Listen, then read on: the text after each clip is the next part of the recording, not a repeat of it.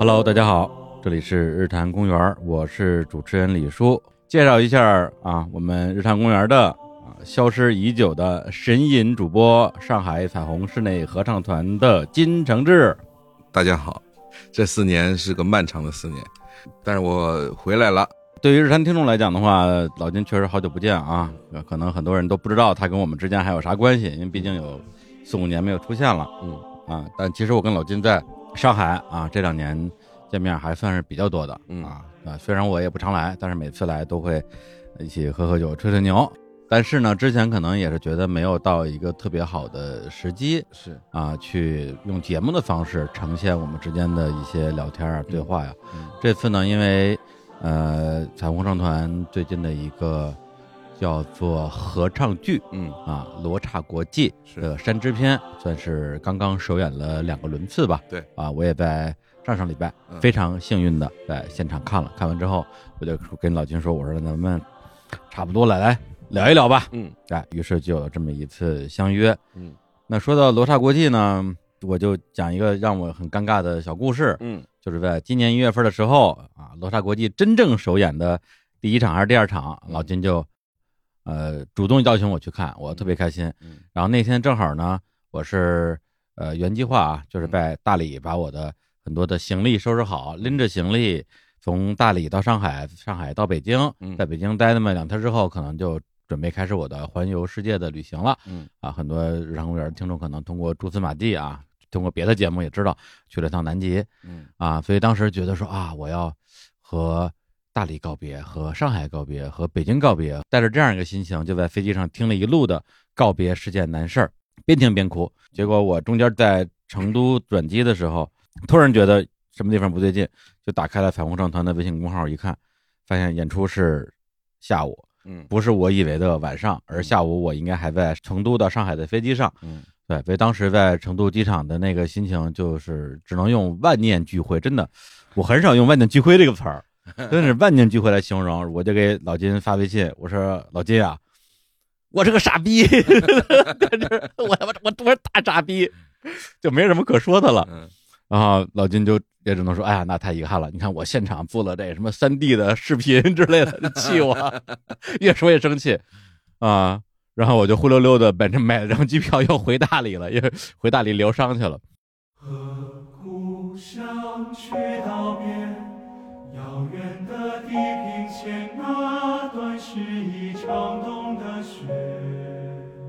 和往事说再见，可过去的影子又怎么能填埋情节？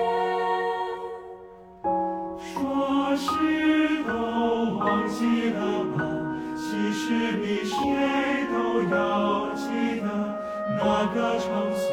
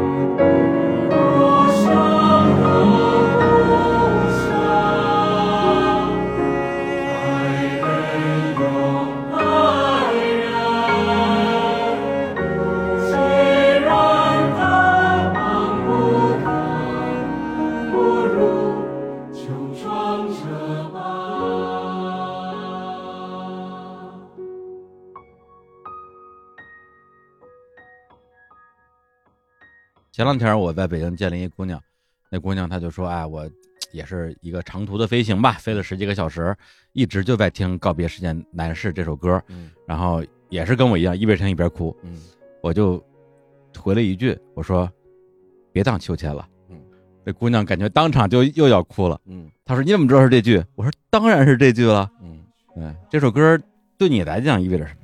首先啊，就是跟大家普及一下，叫道别是一件难事啊啊有人总是写告啊，道道别啊，不是是我道别。呃，我在写的时候，当时的缘起是一个日本电影，这个作品叫《入殓师》哦，啊。然后这个《入殓师》呢，当时找到我说，希望写一首跟他电影要在中国上映了，嗯，实际上是个老片子了。对，然后他这个上映需要一个推广曲吧，推广曲。推广曲，嗯。然后呢，呃，我听完了他们的邀请以后，我其实是觉得啊，这个主题其实我没有那么强烈的经验啊，嗯因为就入殓师这个主题嘛。但是呢，我又想起自己看电影的时候的一个感受，嗯，虽然隔去了有十几年了，好像是，对我还是觉得说，哦，那我还是可以去尝试一下。那在写的时候，其实已经脱离掉入殓师这个语境了。嗯，就当然，入殓师本身就是一个要不断的跟人道别的一个职业。对，然后我自己呢，在写的时候，我更往外了一步，就没有想入殓师了。然后我就在想，啊就这种生死离别，对就是没有往这方面去硬靠。对我就觉得说，其实道别的场景是不断的一个一个瞬间组成的吧。对，跟过去、跟往事、跟故乡、跟爱人、跟喜欢的事物，等等等等。然后，嗯，脑子里就有了一个皑皑白雪的这么一个场景，然后，呃，就开始写。写完了以后，其实自己并不觉得这个作品有多强烈的情感，就是是温温的这样，就慢慢讲话的这样的情感。嗯然后等到我们自己，其实首演首演是在武汉，嗯，当时是二一年的，我记不得具体时间了，嗯、在武汉，对于武汉人而言，他们从二零到二一的这一年吧，嗯，他们其实是很有感触的，经历了很多。经历了很多，所以我永远记得在演的时候，全场的那种不说话啊、就是我很少见到一首作品演完了以后，呃，观众席里面是安静的，就是你比如说伤感，有人会听完了以后哭，嗯。啊、或者说激烈，有人听完了以后会愤怒，或者有人听完会笑，这种具体的情感，它是有一个很精准的 x 轴 y 轴定位的，嗯。它就会定位在某一个地方。但是当时的空气是凝结了嗯，然后呢，因为我是眼前，我说可能大家会更有感受啊，对。但我其实演完了以后，我自己也在这个情绪里，然后全场的观众也在这个情绪里，当时的那一刻，嗯。呃，还是非常非常的难以用语言描述吧。嗯然后我才重新去审视这个作品啊，嗯嗯。呃，我觉得它对我的意味开始变得越来越重要。嗯啊嗯。就像我之前跟你打岔聊天的时候，我说它从一个我心里面最重要的作品排名吧，啊。啊，突然蹭蹭往上涨，然后那个蹭蹭往上涨，是因为我作为听者，我很少会去复听我自己的作品，我是几乎不听的。但是道别是我嗯。动不动我自己会突然拿出某一场的录音啊、哦我会突然出来听一下。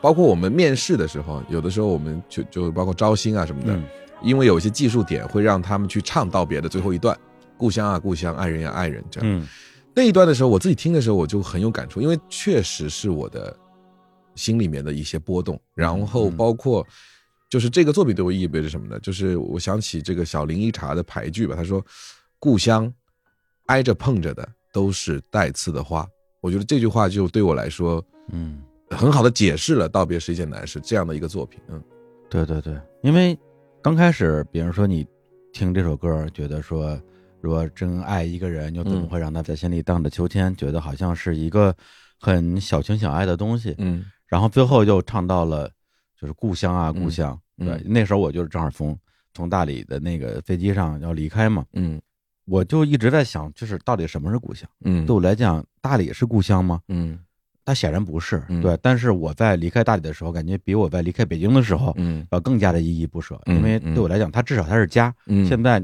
对我来讲，老实讲，我觉得北京不是家。嗯对，北京是我的爸妈、亲人、嗯朋友、公司的所在的这么一个城市嗯啊。当然，字面意义上它是我的故乡，嗯但是从心情上来讲的话，我更觉得好像大理会给我这种故乡的感觉。包括我在成都机场，真的就是万念俱灰之后，我想要找一个地方疗愈自己，我选择的不是北京的故乡，我嗯选择的是大理这个故乡。嗯对，所以我觉得他就说乡愁这个东西，我觉得它可能不是一个很狭义的说我是在哪儿出生的，是这个东西才叫乡愁。是这样的，嗯嗯，然后我有点好奇啊，我不知道作为一个创作者，你觉得合不合适把你心目中的这个排名？嗯，对我有点好奇。我没有具体的排名啊其实没有具体的排名，哦我只是说，他本来在我心里面，我认为啊，这个作品可能是一个时间的阶段代表，对再加上它本身是一个有被命题的作文，，对，所以我会觉得说，哦，可能命题作文没有油然心生重要，结果发现它是全然的油然新生的作品，嗯。所以它在我的排名实际上是被从命题作文排到了我最想表达的主题的这一类了，就是它它大概是这样的一个切换，嗯，对对，因为做内容嘛，就是音乐创作也是一种内容嘛，可能有时候我们也会有一些先入为主，觉得说哎，这是一个命题作文，嗯。特别是有比如说商业合作的话，那嗯。嗯用那什么的说法就是行活嘛。嗯，对，当然我们不会用行活的心态去做行活，是，但是偶尔真的是会在一个行活的过程之中，嗯。创造出一期嗯。啊，对我来讲，让我都觉得说哇，这可能是我今年录的最好的几期节目。没错，没错，对，嗯。所以这个时候其实要感谢这个命题是老是。天送给我们的一个礼物嘛。谢谢谢谢，嗯。然后上一次老金来日谈我们一起聊的，我记得还是什么 B 面金曲大联播啊，嗯。那也是一个 行活的节目，聊的特别好。嗯对我跟小伙伴老师就现场洒泪嘛，就是聊那个忘忘记我吧。哦哦，对想起来了，对，嗯那期节目其实后来我自己也也重听了挺多次的，然后那时候我记得还聊了刚刚推出不久的辛弃疾嗯。那样一个组曲，是。然后那之后呢，又过去好几年，然后彩虹也好，老金也好，又推出了很多的作品，然后这里边有单曲，嗯。有这种啊，就组曲、套曲，嗯。有这个合唱剧，嗯。还有综艺，我天，就可以聊的东西太多了。嗯。所以我想要不然我们就从那之后的，在我看来，就是对我来讲也是很重要的一个体验，嗯。就是星河旅馆嗯这样一个组曲嗯。来聊起。就嗯。当时整个的这个创意是嗯。从什么点上萌发出来的？一九年的秋天，当时的感受是自己快要熄灭了。那个熄灭是人的精神状态的一种熄灭吧。嗯然后可能跟当时在看的书也有关系。然后当时也看了一些，要么是比较寒冷的地带人写的书，什么书啊？比如说有一些是写北欧的书，嗯然后有些是北欧作家写的，有的是一些俄罗斯作家写的。哦，等于是他们的身处的呃环境都是比较寒冷的，现在下雪。呃，现在下雪，所以这第一个场景就有了，就是开始出现了一个在雪地里面去寻找。他刚参加完父亲葬礼嘛，他也不知道自己在寻找什么，但是是在雪地里的一个寻找者。然后这趟旅程就开始了。实际上，我写作品的时候，很多时候是不规划的。这个嗯在星河旅馆应该是我不规划的最后一套，也不叫最后啊，这话说的就是 不不规划的最近的一套作品。就是那个不规划是什么意思呢？什么意思？我既不会想我要写多少首，嗯然后又也不想这个篇幅有多长，嗯也不想这个主题它最后要带我去哪里。因为我一旦有了规划呢，我可能会远离我潜意识里面最想表达的嗯那个地点。你你如果说我开始有了第一章，我就想我的结局是什么的话，那剩下的都是技术活了。对，对那我不愿意自己被技术绑着走。我觉得人既然选择要走一条这样子的创作方式的路的话，嗯你就让自己的感受带着自己往前走。它是自然生长的过程，是，但它也有它的劣势，就是它的结构性是有问题的。有啥问题？嗯、不，对，说这干嘛？说这个 对呀、没事没事，呃，不是，我自己在想嘛，这结构性其实是可能有一些作品它不太符合人的基本的对于一个故事发展的心理需求。啊、比如说要要有在某个地方有冲突，嗯，我们经常说什么黄金分割啊，哦，啊，戏剧的高点啊，这些其实哦它不是随着这个来的，它比较偏意识流。呃，整个星河对对旅馆，它它可能也是分成了潜意识的线跟嗯。实际发生的事情的线对，所以在写作的时候，其实完全是由自己的潜意识主导吧，嗯这么去写的，嗯嗯，对，因为比如说像包括《落霞集》跟《白马村》，嗯他们其实是一个剧作，嗯是一个完整的剧作，嗯就是起承转合。呃，菲菲那个时候你还是会考虑它的一个什么节奏啊、结构啊、黄金分割这些东西是吗？嗯，其实一路上都不考虑，都不考虑其实到了罗刹国际，本来试图考虑，后来不考虑了，不考虑了以后，我觉得啊，这个是我要的了。自由啊，所以我觉得可能现在还在磨合中吧。嗯我不断的去寻找这个考虑与不考虑的边界，这样的话，我觉得倒不是为了什么嗯听者一定能够更舒服吧。嗯我觉得是创作的时候更得心应手，希望自己在写东西的时候是发乎于心的。嗯嗯嗯，星河旅馆这个作品，我在看之前我也没有专门去上网去听，当时应该网上已经有了。嗯对我也不知道为什么，我可能觉得合唱，特别是彩虹的合唱，因为我看过很多很多场，我非常骄傲的说，每一套我都看过，嗯。就特别幸运吧。然后我就觉得第一次还是应该留在现场，嗯。所以到了现场之后的体验就像是一个奇幻之旅嗯。啊，一个人，嗯。然后开着一辆破车，在一个不知道在什么地方的异域的国度吧，嗯。然后遇到了一些奇怪的人，嗯在一个奇怪的旅馆里，老板也很奇怪，对，所有也很奇奇怪怪，一个像《千与千寻》的对一样的那样一个画面。对对对。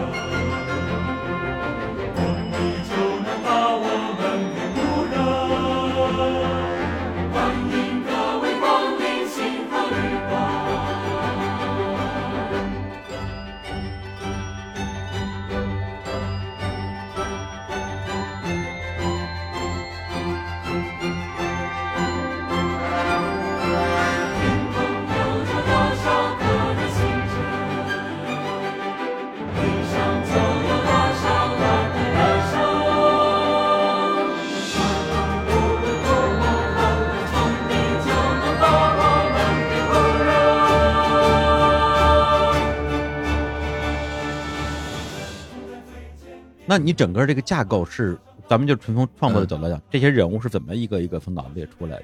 就是我特别喜欢这种故事的开头，就是我后来发现，我所有的作品都有一个相对于现实世界的封闭的嗯，单一的一个世界，就是比如说从落下集，对吧，在孤岛。啊，孤白马村是个是个桃花源，嗯。然后到星河旅馆是一个酒馆，嗯。就这些东西，它相对于现实世界，它需要一个一个围栏，嗯，把人跟现实区隔一下，然后就进去。就这个主题本身是我很喜欢的，就包括现在罗刹国际也是去了一个异域，一个神奇的岛屿啊。对，所以整个的，首先这个主题是可能从小就想表达的，嗯。其次是在这个旅程里边，这些人物为什么会出现是，我觉得我的童心在对着这个作品在发起他强烈的表达欲，就是说，本来可能这个极北之旅的旅行，他看到透明人，照理说这应该是个非常痛苦、嗯。昏暗的这么一趟旅程，对，但是他突然之间色彩全部改变了，就是他打开那个房门的时候，嗯。从老板到侍女到各种各样奇怪的星星啊，各种各样奇怪的下了班的这些工作者，嗯。他们突然之间变成了一个童话，给这个本来可能有点伤感的故事注入了很多童话之旅。嗯那这些是我的童心在作祟，我觉得就是一个是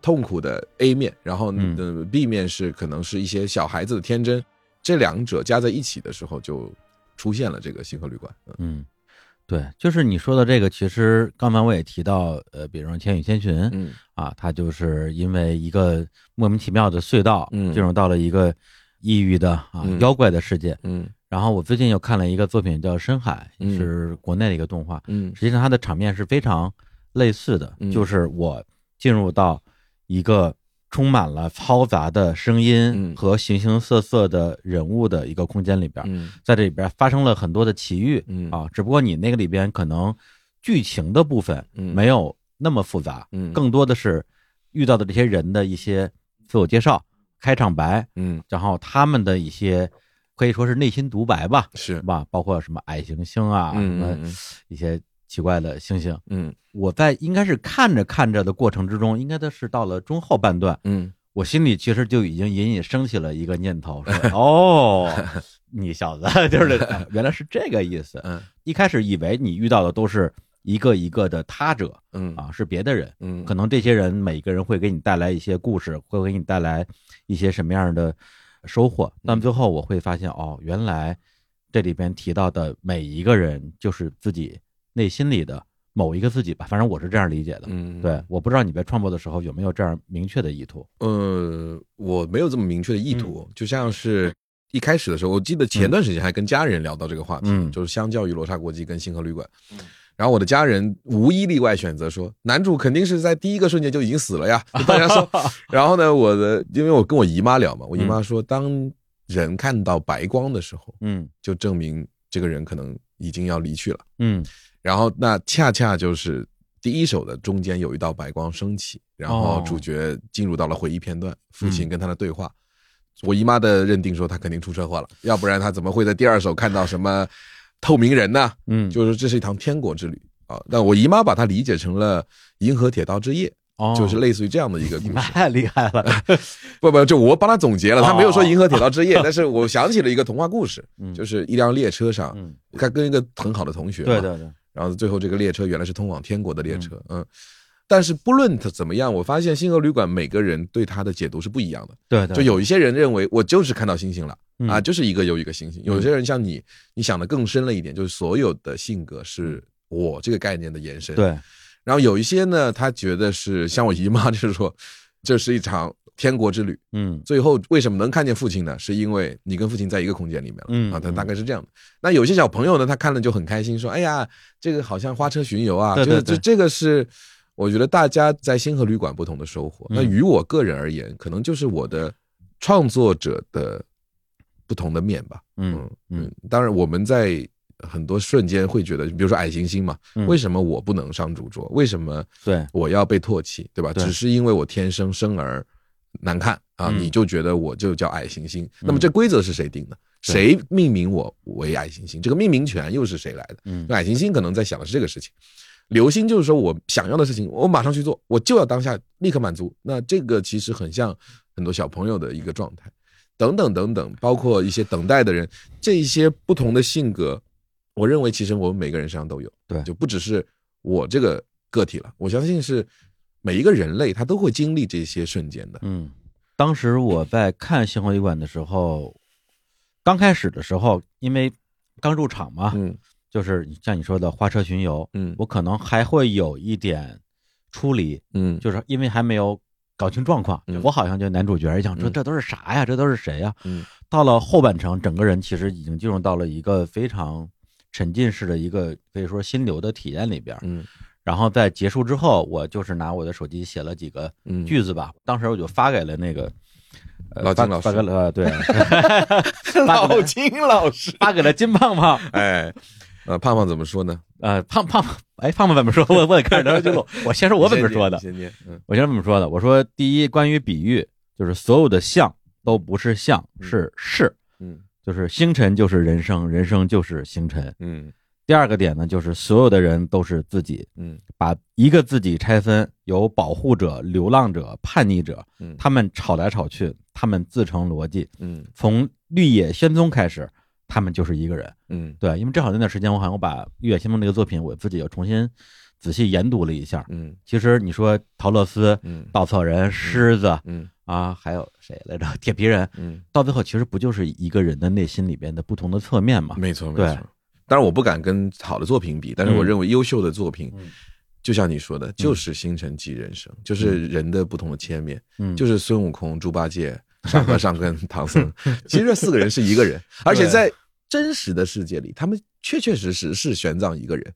对啊，我说人得多坚毅，他才能用徒步到达那个心中真理所在的地方。对啊，那么，那孙悟空也好，我我想到一个画面，我扯远一点，想到一个嗯画面，就是下着雨的天嘛，嗯然后玄奘在下雨的屋檐下，嗯，然后拿着几个小泥人说：“这个是我的大徒弟，这个徒弟呢，他有七十二般变化啊，这个是我的二徒弟，我是不会被击败的。然后说的这个话呢，继续他通往真理的旅程。我觉得这个画面就是我一直在，就是因为神话是美化一些东西的，嗯。那真正的玄奘的这一趟旅程是非常非常煎熬的，嗯。他随时有可能放弃，有强盗，嗯。这个通关文牒也是假的，嗯，然后他的所有的一切都是不利于他的环境，对，那可比美人国啊什么这个妖精那个妖精要嗯。复杂的多，而且他是一个人，嗯。那他必须得去像少年派的奇幻漂流一样，我有一个我的徒弟一定会来救我的，嗯。我是什么样的一个人？就是这种时刻让我体验到了玄奘的这种坚韧的时候，我相信，嗯。所以说《西游记》它能够成为伟大的著作，我觉得就是吴承恩一定是看出了他心中的嗯。这种小宇宙，然后把他的性格里边的四种元素给提炼出来，变成了不同的人在保护着他。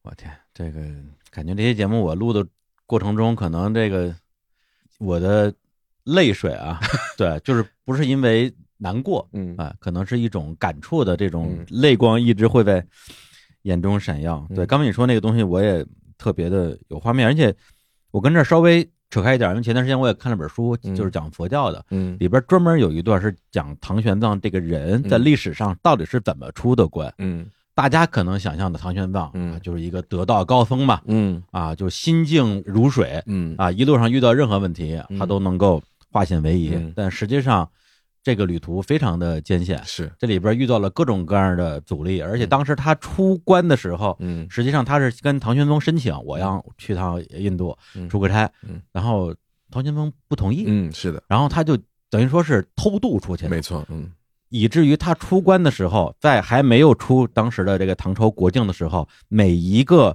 关卡，比如说敦煌什么的嗯的守卫都有责任把他抓起来，抓回去。嗯然后他最后相当于是一路，咱不说坑蒙拐骗吧，嗯反正也是靠着各种各样的妙招，嗯就是骗人，然后逃亡，嗯然后躲在水沟里，嗯包括认识了一些从个人情感上嗯特别同情他的人，嗯帮助他，然后才逃出这个国境线，嗯。然后才到了整个的那个南亚地区嘛。嗯。然后中间也有那种守城的长官吧，就是说，哎，你是相当于是通缉犯嘛，嗯。我劝你现在马上就往回走，你要不往回走的话，我就如何如何，甚至还有人们举报啊，嗯。这样的事儿都会有。嗯。那你觉得，如果唐僧是《西游记》里边那样一个人，嗯，当然，对他怎么样去度过这些关卡？那这里边可能需要一个孙悟空，嗯。对孙悟空的那种勇气、那种魄力、那种嗯。无所畏惧。嗯。对，但是我姑且说，当然他本来就是，他也是个人，嗯，他可能也会有猪八戒那种瞬间说啊，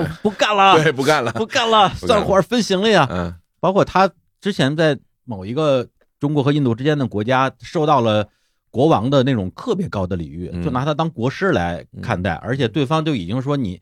你要是留下来，你就影响国师待遇；嗯。你你要是走的话，我就弄你。嗯，对，就这样。他说不行，我必须，我必须要去那个地方，对我必须要那个地方。嗯。就这种东西，我觉得不是说大家通过一个说啊，你有一帮左膀右臂嗯。啊，每个人帮你去解决不同的问题。嗯。对，所以从这个角度来讲的话，你说所有人是一个人，就是我看《星河旅馆》这样的一个作品，其实很多体验都是共通的。是是，对，嗯，而且从啊，就别成我说了啊，没事聊吧。嗯对，因为我从二零年开始，比如做心理咨询嘛，嗯然后呢，我的咨询师他跟我的交流中有很多的呃工作方法，嗯然后我们也尝试了很多的这种工作方法。那其中有一个对我来讲是特别有效的，一个叫做内在家庭系统，就是 IFS。然后之前我在节目里也简单提过，叫部分心理学。它的逻辑就是说，每个人心里边都有不同的角色，嗯比如说你的心里有一个人叫管理员，这个很容易理解、啊，这个人就比较理科中，嗯。就是说，哎，这件事呢我能理解啊，你现在不太舒服啊，嗯。但是咱们还是大局为重。嗯嗯嗯。一个人叫救火员，嗯。救火员呢，就是当你遇到一些特别紧急的状况的时候，有人要攻击你、伤害的你的时候，他可能就会暴怒、暴跳如雷，是。然后去用一些你自己可能也觉得没有那么的理性，但是他确实是在保护你的这样一个角色。嗯。所以这两个人其实都属于保护者。那还有一个很重要的角色叫做流放者，嗯。那这个人往往就是你心里边就是一直被批评，然后受委屈，然后他只要一冒头就会被骂，就是矮行星嘛，嗯。只要一冒头就会被批评，然后嗯。被嘲笑到那样一个自己，他在心里其实是躲起来的，嗯嗯，对，是这样一个角色。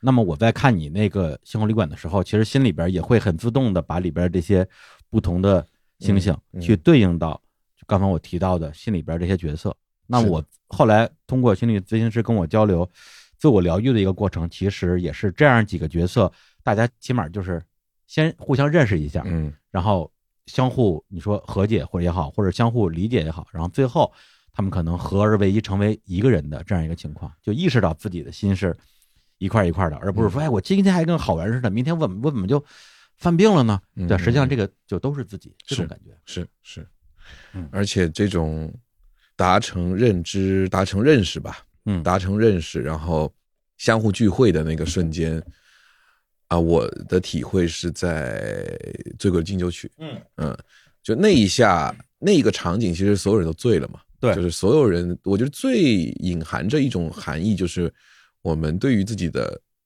管理暂时松懈了一下，对。然后让所有的声音都出来一起跳舞了，然后那一下，我认为是一种释放，然后最后才迎来第十三首，嗯，所以我觉得，嗯，整个《星河旅馆》里面，我觉得《醉鬼的敬酒曲》肯定是我在写《星河旅馆》里的这个状态达到一个比较舒服的一个时候，嗯、对对嗯。这首歌它毫无疑问，它是一个集整个作品的这种情绪能量吧嗯为一体的一个作品。嗯，而且因为这首歌它非常难得，有一个在后台，对对对，我们那天喝醉了的一个版本，哇，那个东西真的可，我觉得就是妙手我得了。嗯，对，谢谢。因为那一天是真的巧，就是我们的拍摄团队、嗯所有的大家一起开庆功宴首演嘛，然后结束了以后，本来我们在唱别的歌啊然后就有（括号有心之人） 他们就开始录了。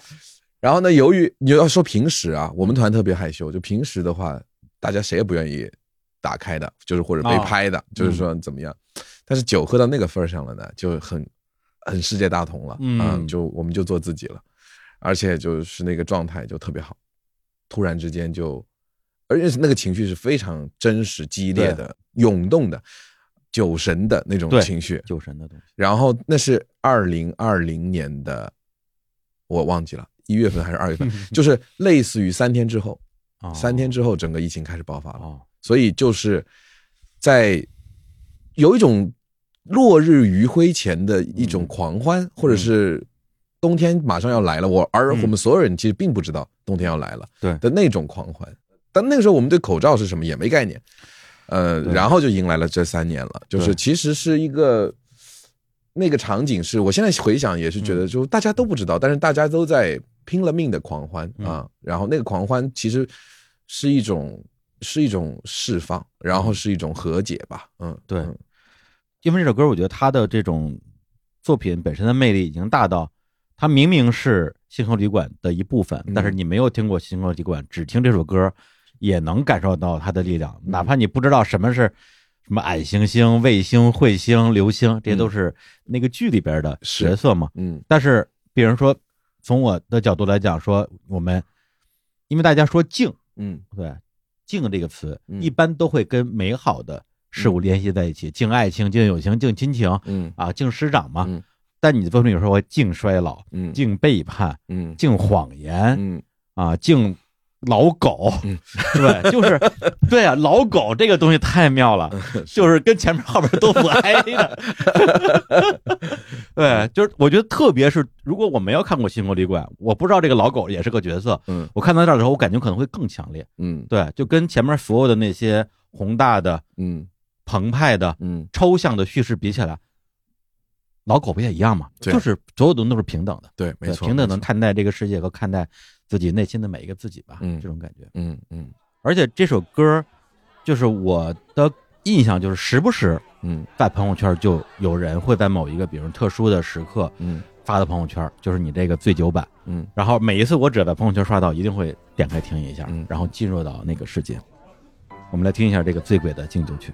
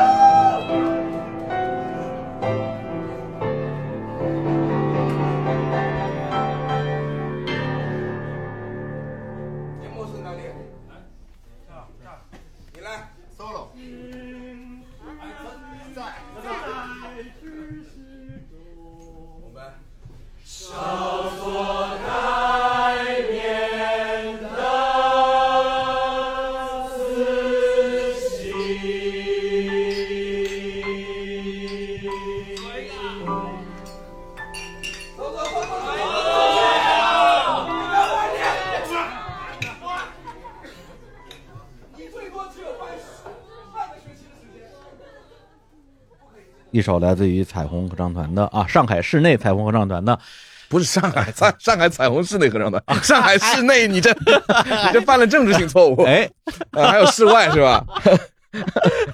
室内太好笑了，本来这个上海市内，哎呀，上海郊区彩虹合唱团，你这这也不对了，嗯，这个这个也是妙手妙手，本来我说我好不容易表示我对你们的尊重啊，说一个完整的名字，因为是吧，谁也不愿意说那么长的名字，就彩虹合唱团嘛，嗯结果还整翻译政治错误。嗯哎呀，就是刚才我放歌的时候跟老金谝了两句，我就说那个深海没看吧，我说没看。嗯我说宇宙编辑部看了吗？你说也没看。嗯我说那没法聊了，因为你刚才不是说那个一道白光嘛？嗯对我想顺着一道白光来聊聊这两个作品，我对于它的结尾处理的一些理解啊啊！但是呢，因为他都没看，所以 不能剧透，我就不聊了。那啊今天晚上明天去看看嗯啊对明天去看看，明天去看看啊，没事儿，这两个作品我会找其他的机会，嗯再跟大家再表达我的一些妄想吧。对，嗯因为我对这个作品的理解，肯定我觉得跟大部分人理解可能还是会会不太一样，但是他的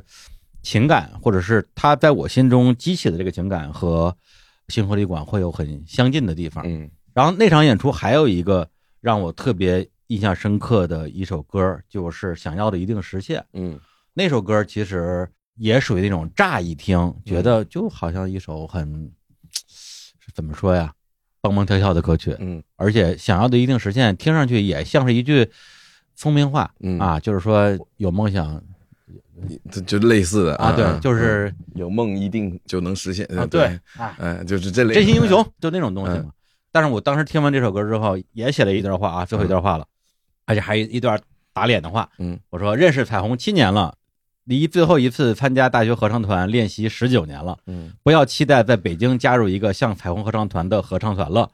真想要的话，就做自己的彩虹吧，嗯想要的一定实现。嗯，就是二零二一年七月十号，没有打脸啊，怎么啊打脸了？就是当时我想的是说，如果我在上海的话，我愿意排除万难来啊你们这儿面试啊，啊下跪，然后求竞争制，让我让我加入。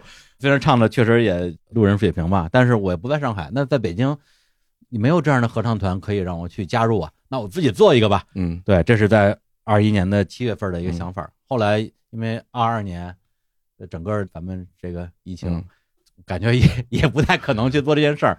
对，甚至我都从北京就逃走了嘛。嗯，对，就这个这个想要的确实没有实现，但是他当时在我心中产生的那个力量嗯是很强大的。我是觉得，如果就是我真真的想要去实现一件事情的话，是真的可以把它实现的。嗯嗯，对，嗯那如果是别人说加入一个像彩虹这样的合唱团这样一个愿望没有实现的话，我只能说可能我还不够想要。嗯嗯嗯嗯嗯对，这首歌你本身你在创作的时候想表达的是一个什么样的？嗯，我直接说一个我的最记忆深刻的一个画面。有一天我在上海演出嗯演这首作品的时候，我就问大家有想要什么吗？嗯啊观众席里有一个人大叫说：“想要全世界一起跳舞。”哇哦，我说说的太好，就当时就觉得说哇，他说出了这样的一句话，嗯。然后马上有一个小孩儿，嗯。一个小朋友，男孩，小男孩站起来说，想要见到真的奥特曼，哦，嗯，然后这两个人说完以后就，我又哭了。我我觉得说，就是，呃我觉得就别翻译了啊，不需要翻译，不用翻译了，，不用翻译了。嗯，的那一刻，大家的观众席里面传出来的呐喊跟欢呼是发自于心的，对对对，这两句都是诗的语言，对对对，我觉得这就是呃我被他们触动了，他们已经比这个作品还要懂，还要往前一步了。，对对对，那我觉得这个作品其实就是在呼唤这些东西，嗯就是说就没没办法再翻译了，全世界一起跳舞，然后见到真的奥特曼。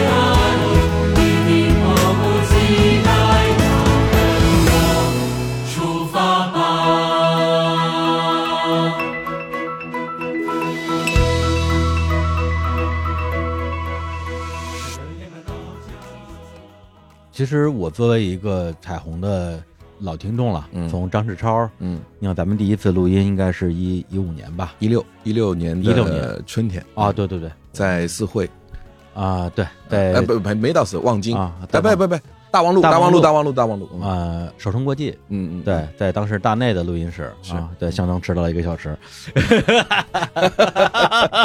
嗯。嗯，然后自己的心路历程也会有些变化。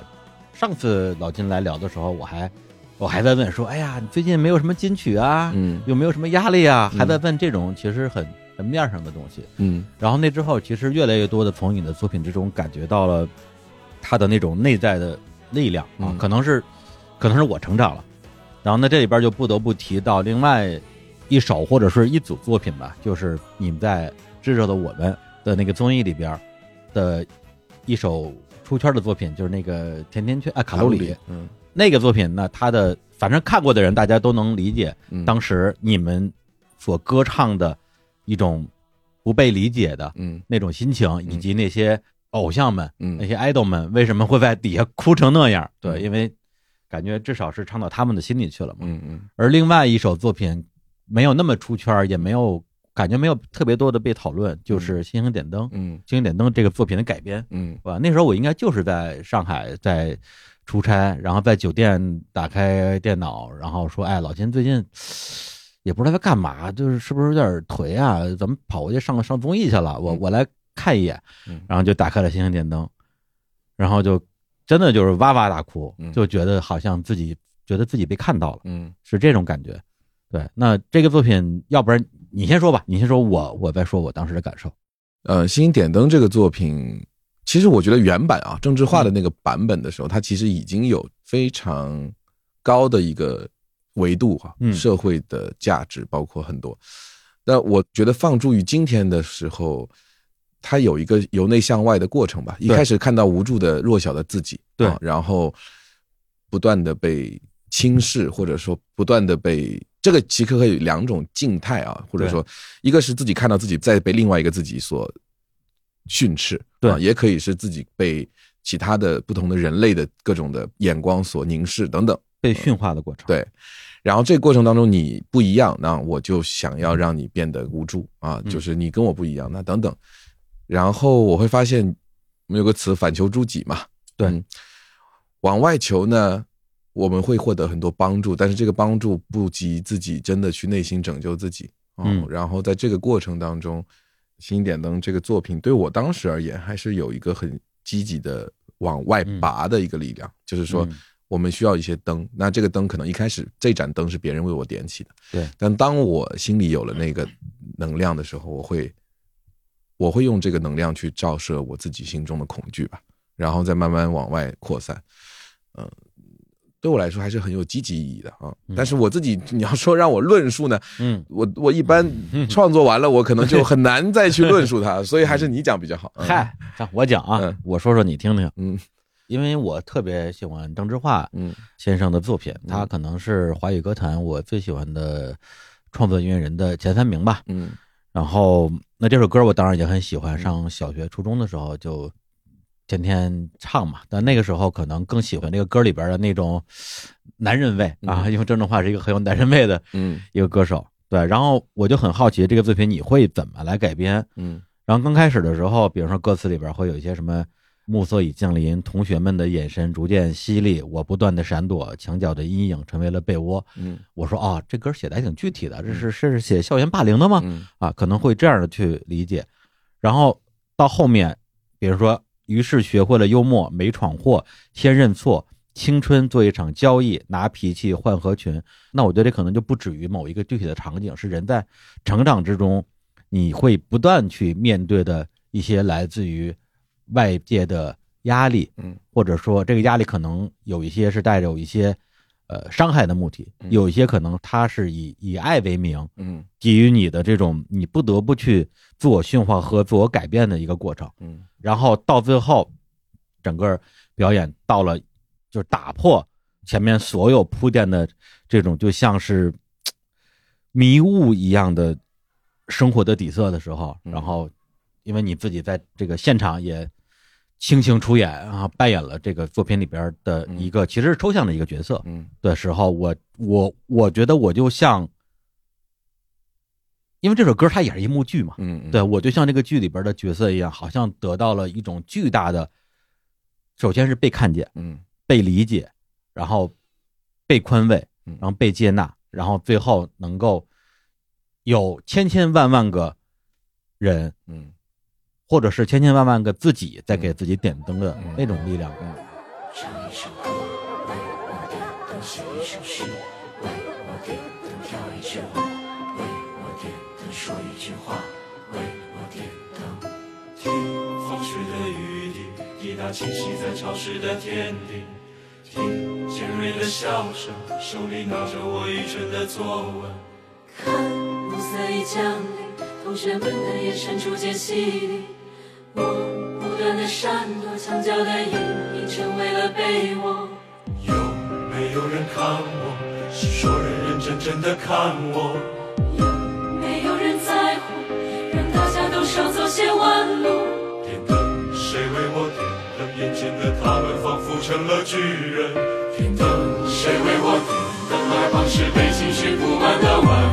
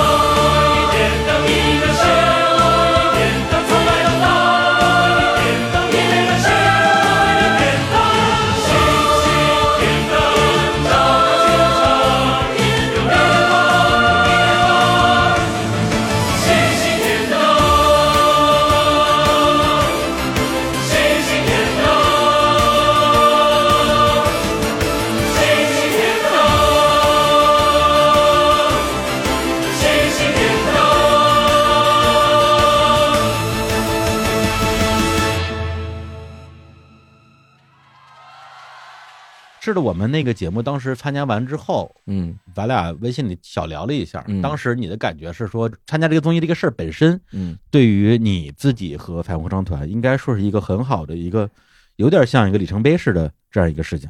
嗯，其实是这样，当时疫情元年吧，嗯。嗯，然后大家能够在一起开音乐会，基本上是不可能了。对对，但是呢，我们又要训练，然后正好有这么一个机会让我们去做充分表达。嗯。然后呢，就是其实是一种边界的探索之旅吧。嗯啊，实际上这一次的演出的经验，回过头来被我们用在了非常多的，比如说包括这次罗刹国际嗯啊，我们使用了很多当时觉得不敢想的一些技术嗯啊，包括我们的尝试等等等等。我觉得这些积极的意义，反正我们最终回到音乐厅的时候的那个表演，可能会让自己收获更多。嗯嗯包括我们后来重新再排星河旅馆，然后到我们的这一场的《活在爱里面》，然后再到罗刹国际，我觉得这些步伐，我们有的时候就是我们知道彩虹的路是通往音乐厅的路嘛，嗯。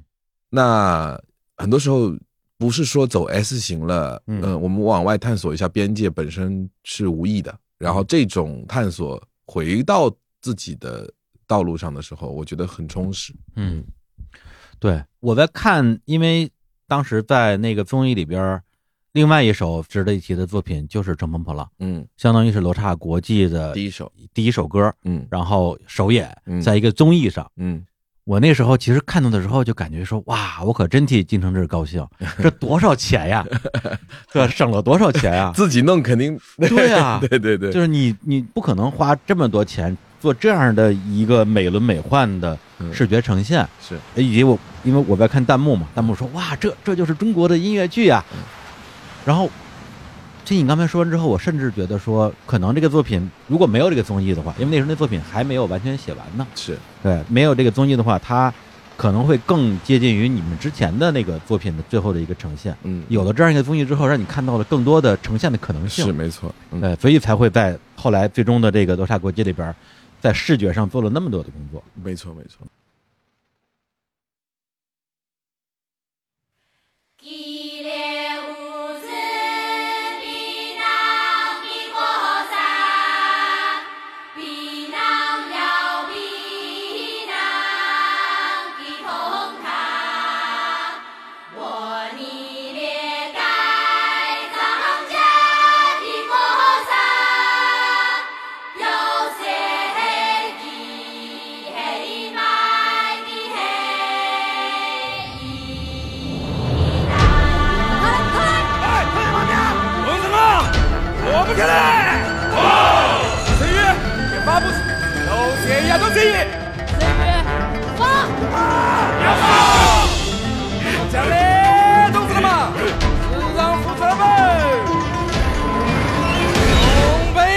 北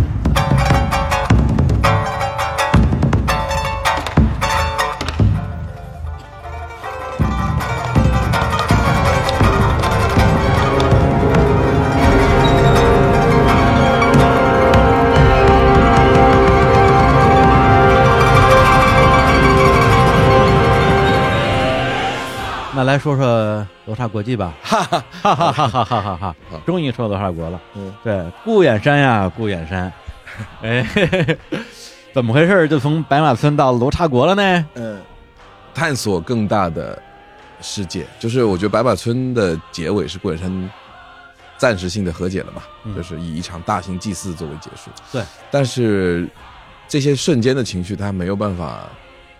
去把整个顾远山的对于时代的、对于他个人的状态做一个比较完整的表述。嗯然后在罗刹国际的时候呢，因为从小就喜欢神啊鬼的东西，嗯然后就把这些东西全都纳入到罗刹国际里，一口气就全给他写。但一开始真的只想写七首，嗯写写着山之篇就写了二十一首，然后就觉得说，哦，那可能它是一个更宽广的一个舞台。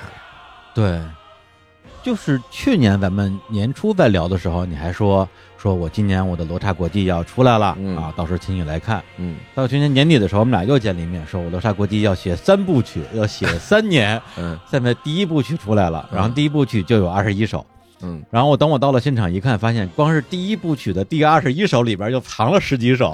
我说这哥们儿怎么回事儿？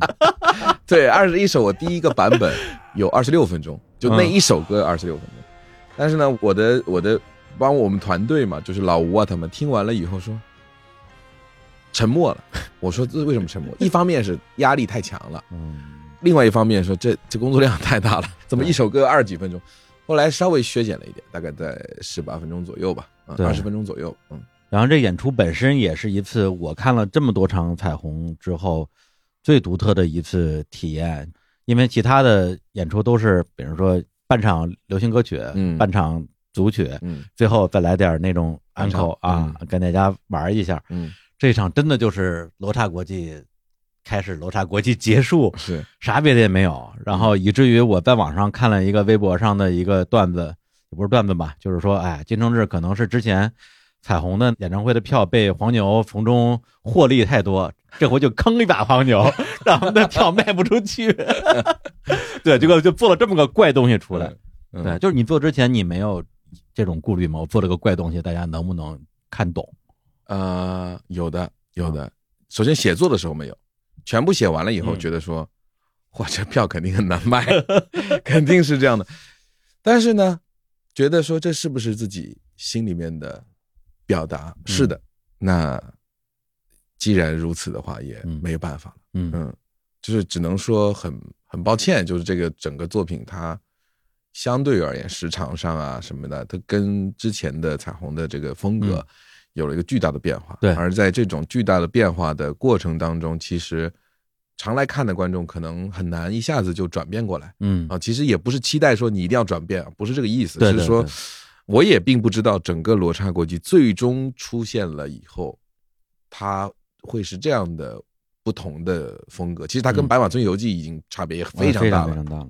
但我也只能对自己真诚，就是现在的创作的想要表达的主题已经在这里了，嗯那就它其实没有高低贵贱，只是说它的颜色的光谱今天到这个色彩里面了，那我就勇敢的去拥抱它吧。嗯对对对对，因为我觉得在这个时代，创作者能够对自己内心真诚是一个挺奢侈的事情。嗯就是你就要去考虑，比如说自己的受众的感受，嗯啊，你再往大一点，可能还要考虑什么市场啊，嗯嗯就是自己做这个事儿的目的啊。一嗯旦加上了很多的这种自我约束的时候，其实很难很完全嗯完全去真诚的去面对自己。比如说我给你录节目嗯的过程之中，会有一个词儿叫什么？叫对象感。嗯这节目到底是就给别人听的，嗯还是咱俩自己聊天儿？嗯嗯如果咱俩自己聊的话，我根本就不会问这些问题，嗯我就说，哎，我说来国际，我就说那场戏啊，里边那个人那句话嗯是什么意思，或者说我有个什么感觉，咱们聊一聊。嗯就你你们听不懂，你们买票看去呀，嗯看完不就听懂了吗？嗯但是我却不行，不能这么聊，嗯 聊大家听不懂。嗯，对，会有这样的纠结。对是，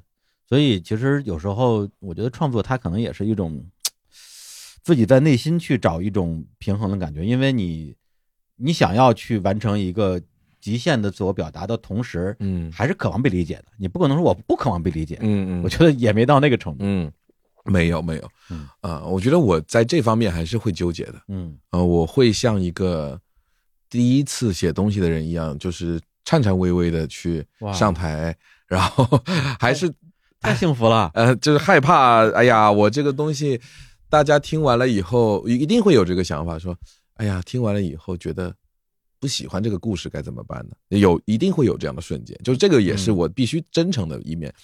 但是有些创作者不知道他是真的还是假，但是他啊有一种全然的无所谓的状态，我觉得那嗯也是一种境界。反正我没有到这个状态，对，我也是一个会纠结、会犹豫，哦然后会啊，是不是我怎么样去调换风格？就是这些都会在我哦脑海里摇摆，但最终它可能会形成一个大家商量完了说，啊，嗯，我们还是选择这个大家指的是我自己啊，就是我自己开个会，你心里的大家，对，呃，我心里的大家，大家相互之间说开了个会，会选择一个嗯更更不欺负那个创作者的那个状态的那个、那个结果，他就是矮行星，啊，就是我说那个流放者，嗯嗯嗯，星星点灯里边那个小孩儿，其实都是同一个人嘛。是是是，这好歹是很多瞬间是由他来编织的故事嘛，对很多瞬间是由他的呼喊的。嗯，那最后我们不能评判说你这个呼喊呼的不到位啊，这样就又有觉得啊，不要不要不要，还是说要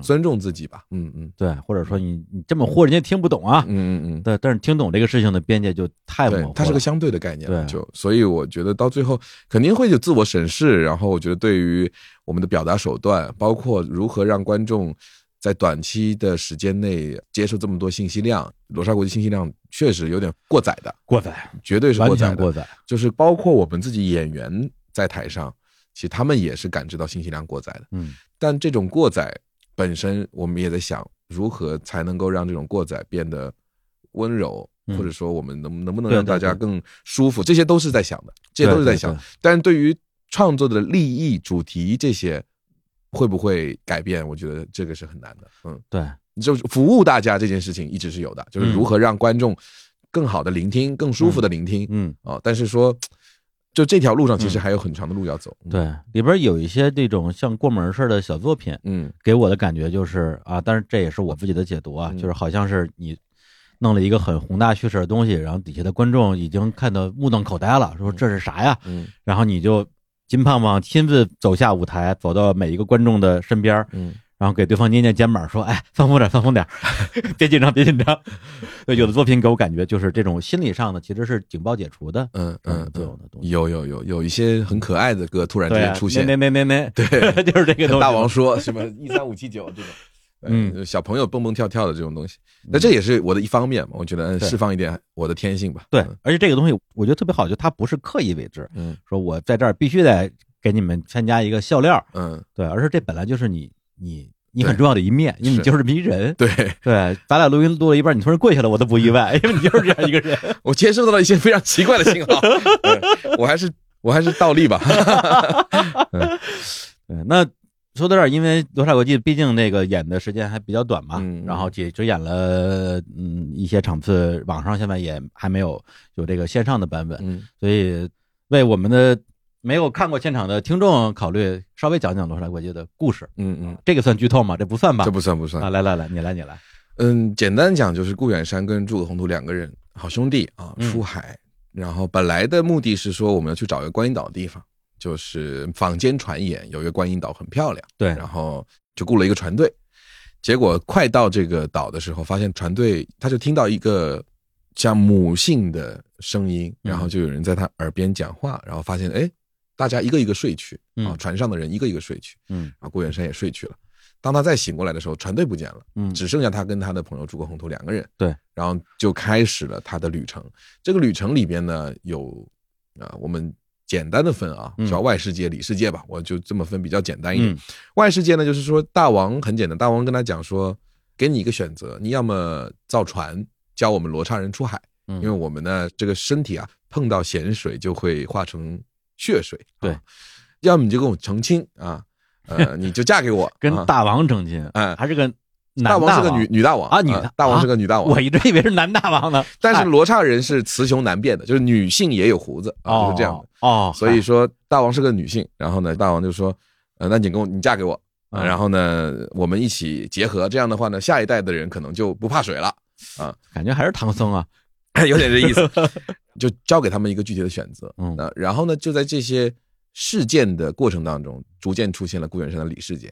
那这个里世界的时间轴是非常非常点状的时间轴，对，点状就是为什么这么写？其实因为我们人的像梦境一样，或者是潜意识一瞬间的白日梦也也好，嗯它不是一个完整的逻辑链的，不是说一九九二年我来到什么地方嗯啊，二零零三年什么，它不是按照这个来的，它都是一个具体的情绪或者什么。所以里世界的组织是根据他的情绪走的，嗯完全是情绪的，就是说这个时候。整个情绪线其实是从一开始的乘风破浪这么激昂的状态，嗯一直到《影之歌》跌落谷底，对所以这个看点啊，真正的音乐的看点，嗯，其实是一个人的情绪在山之片里跌落深山的这样的一个状态。嗯，那么嗯外世界的这个逻辑的剧情呢，也是另外一条线了。对，我觉得这个作品好玩的地方就是你对哪条线感兴趣，嗯你可能就能看到你想要看到的东西。嗯所以。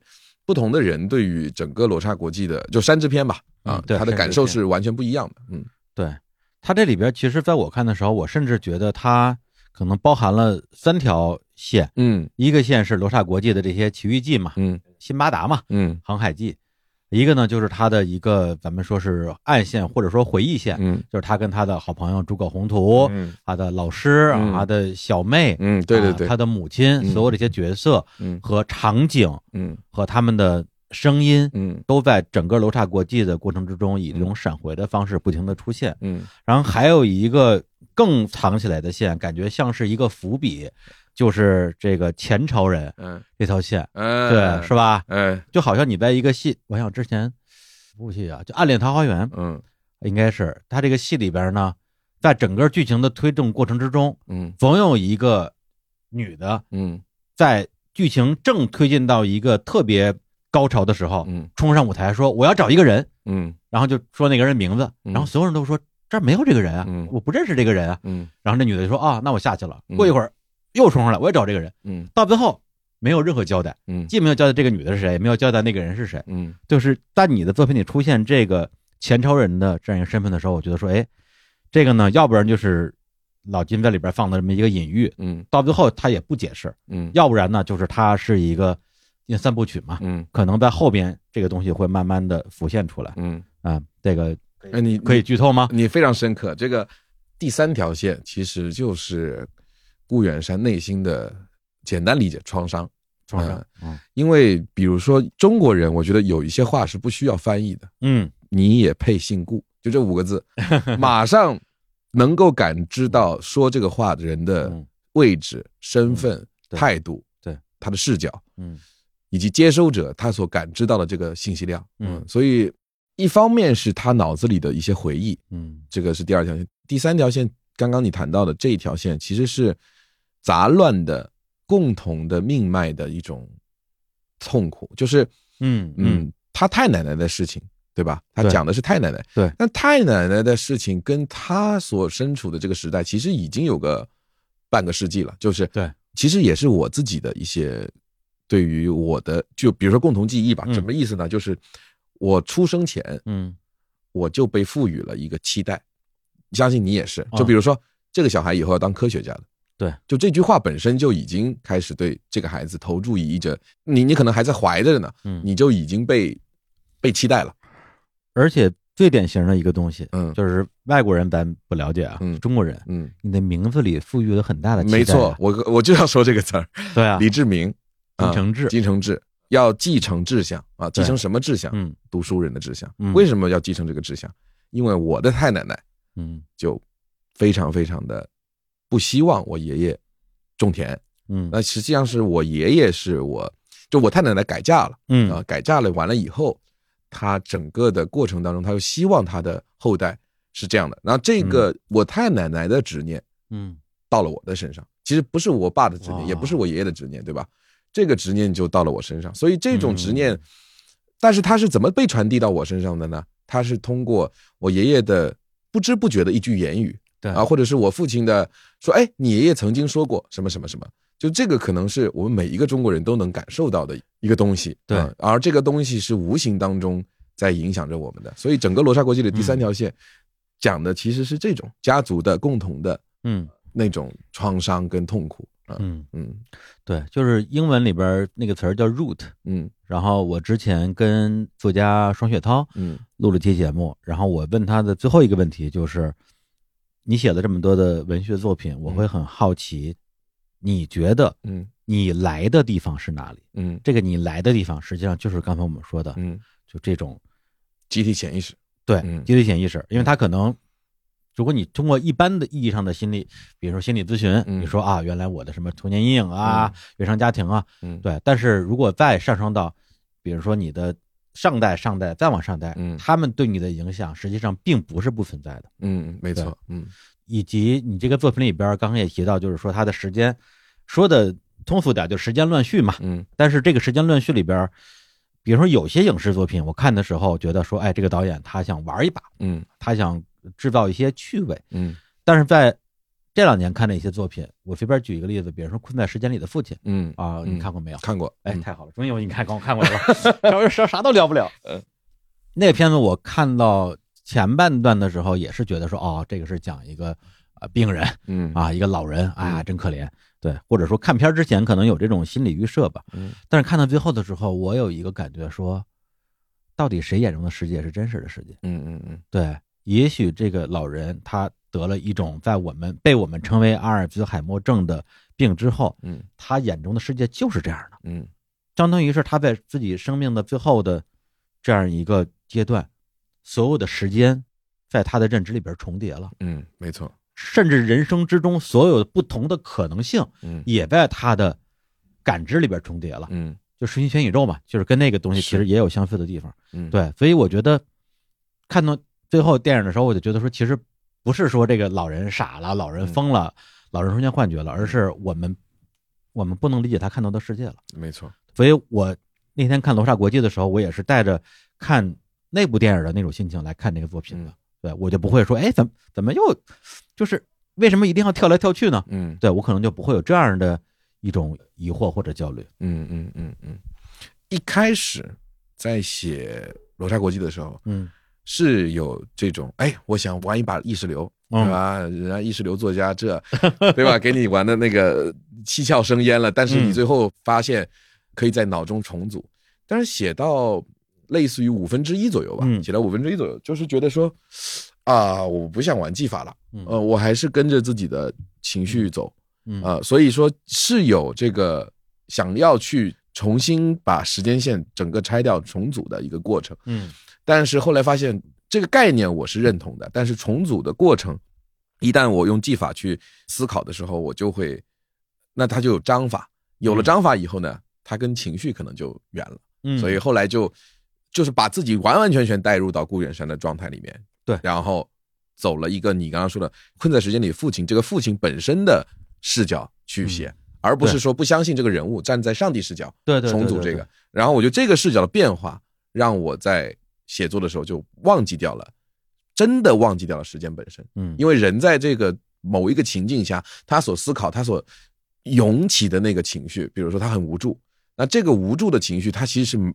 不会先想今年是几几年，我想到了我几几年的那个回忆，他不是的，他就是嗯对于他而言，这个当下的感受就是即时性的。嗯他不会说这是我童年的一个回忆，不是，他现在此刻他就在他的童年里，对，那种感觉，实际上，如果抛开我们多年以来依赖的时间线性叙事的这种思维模式，嗯。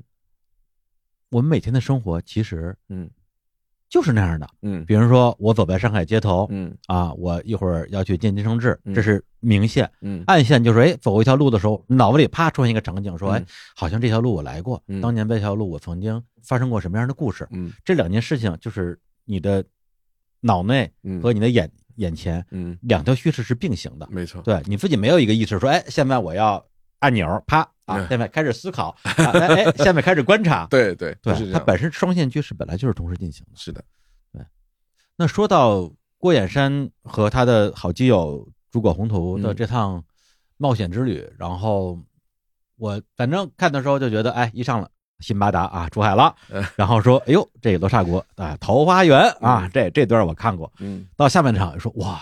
指环王，反正就是因为脑子里你会去套一些嗯。相对比较熟悉的作品，其实是帮助自己理解嘛。嗯。对，但是呢，越是往后看，越觉得说，我觉得这个东西不是我过度解读，他就是这么想的，他就是个指环王。嗯，因为你首先，因为你那个银幕上有很多的这个视觉的呈现，嗯。就是找的这个我不知道叫什么设计啊，嗯嗯嗯，对，就是它本身你看到的那个景象，跟你音乐里边所展示的嗯。那个世界嗯。是浑然一体的，嗯。而且它那种浑然一体又不是说那种看图说话的浑然一体，对抽象的表达，对抽象的表达，包括里边出现了那种冰天雪地的场景。嗯。我一看说，我这也太熟悉了，这不南极嘛？这我有，我上个月还在那还在那儿呢，哇，就是特别能够去沉浸其中，然后以及在整个的作品结束的时候，甚至还有像电影预告片一样的、嗯那样一个，你可以为 认为是啊自己恶搞一下，但是充分验证了这个作品就是《指环王》的第一部嗯，然后堕入深渊，然后想知后事如何，请看下集。嗯是，嗯，咋想呢？就是咋说呢？这个要真诚面对自己，想写想写大部头的作品，嗯觉得《罗刹国际》对我来说是一定要写的一个东西，嗯，就是可能在很早之前就觉得一定要写，白马村的时候，你就已经开始说这个作品了。，对我就一定要写，就是说至于他写出来什么样我也不管，但是我一定要写。然后我就觉得到了去年的年底嘛，嗯我突然觉得哦，我准备好了。嗯然后啊，我准备好了的那一刻呢，其实对于我们团员也好，对于我们嗯制作的团队也好，嗯。都是一个噩耗，就是说啊，我准备好了，然后两个月之内，咵就全写。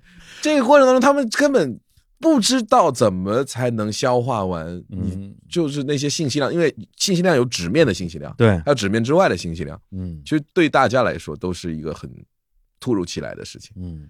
但是第一步喷涌而出以后，嗯。我相信在海之篇的时候，我会嗯。做更多规划。嗯，我现我现在嗯。自己已经慢慢开始提前的弄好了，因为我总不能每次都到了十月份说嗯。我要写作了，朋友们，然后十二月份到了十二月说我还没写完，但是下个礼拜就要演了。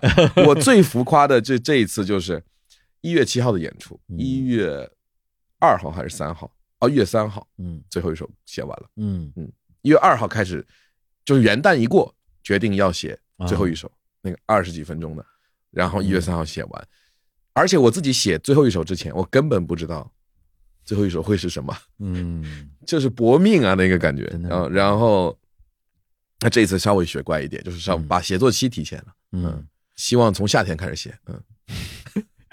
对，刚才本来我是想顺着问问你，就是在这制作呀、什么视觉的部分，但是刚才你说的过程中，我产生了另外一个小问题，挺好奇的，就是因为这作品，就像你说的，你写出来的时间很紧张，嗯。大家需要去准备的时间很短，嗯，这里边的准备不光是说我我会唱记住歌词这这种事情，嗯你会要求嗯你参加演出的所有的人，特别是合唱团的成员，嗯去像你一样理解这个作品吗？还是你们就唱就行了？我觉得是这样的，我就是我首先这样，我会要求他们把技术先做到，对这是第一步。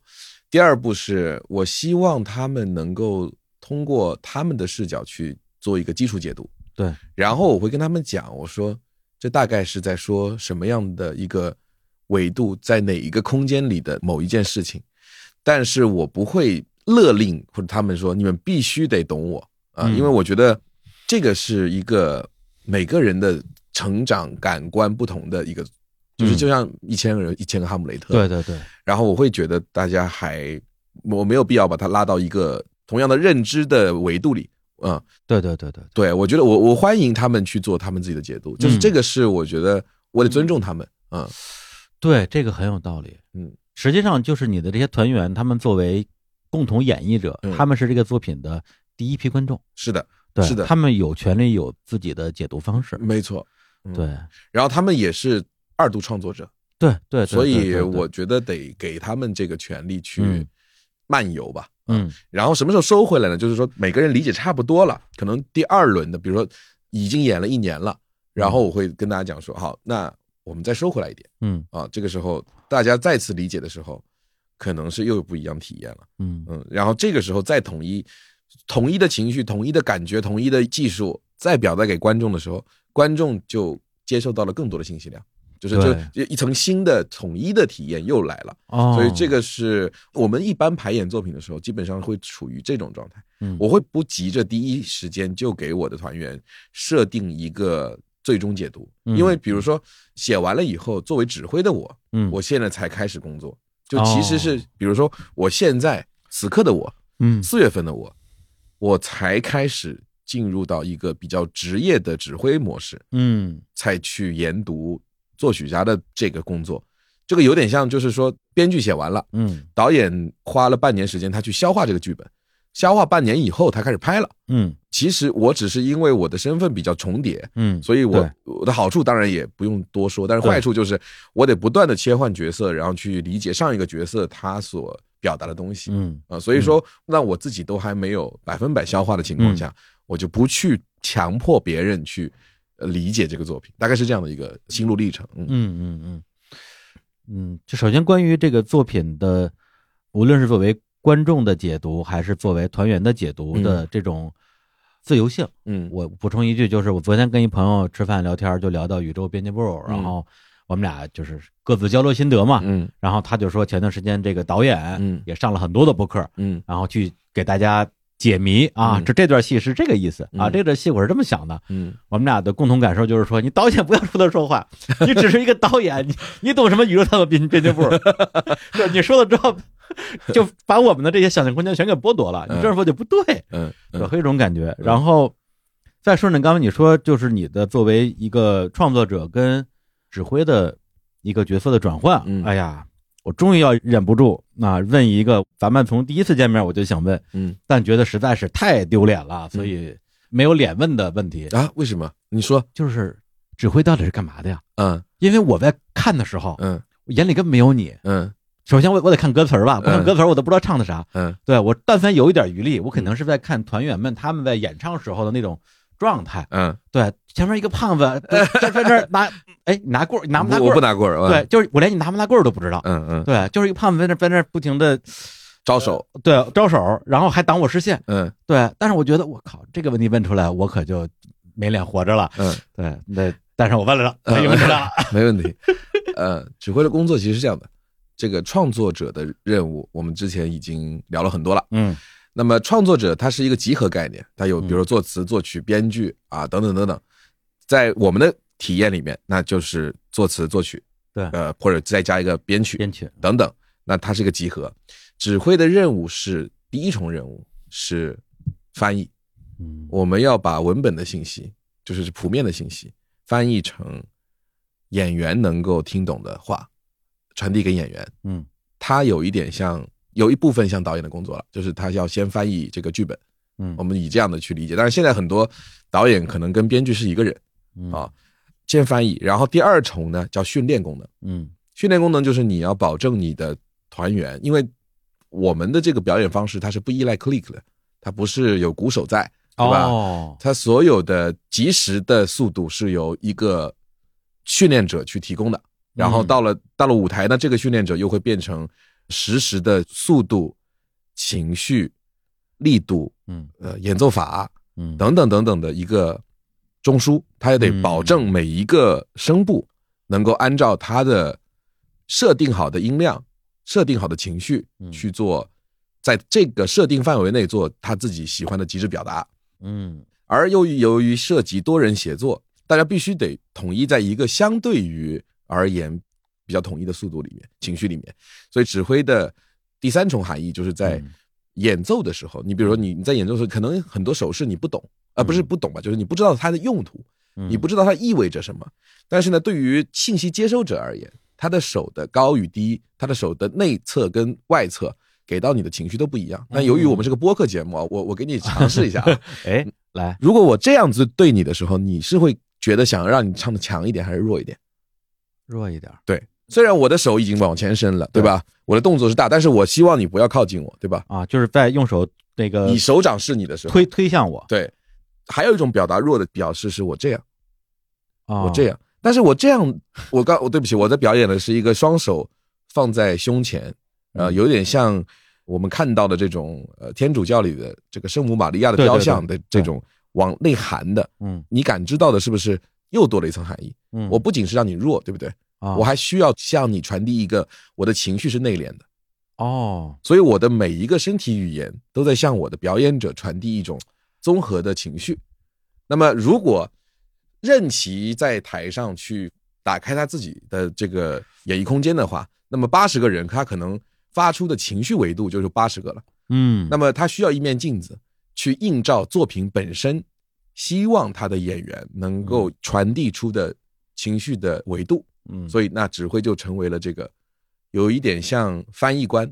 嗯那么我们为什么经常有人说没有差的团队，只有差的指挥？哦，是因为有的和有不就是不论是乐队合唱团这种古老的形式哈，他的指挥如果在训练的时候他已经搞错维度了，嗯，那么这个团就容易走偏方向。嗯那最后的台上的演绎，只是把训练的所有的结果在短期内做一个完整的演绎。嗯啊嗯但是指挥的大多数的工作，其实指挥不是一个台前职业，它是嗯大多数工作都是在底下完成的，就是训嗯练。因为到了上台的时候，你所能够提示的信息量也就这样了，就是你不能这样，你不能那样嗯。但更多的时候还是在底下训练。嗯嗯，哇，大爷解惑了。